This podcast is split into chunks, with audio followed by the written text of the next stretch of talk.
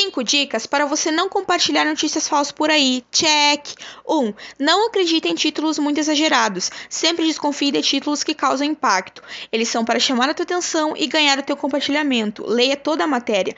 2. Procure a data de publicação. É muito comum notícias requentadas, ou seja, notícias antigas que são republicadas com o título do momento para te enganar.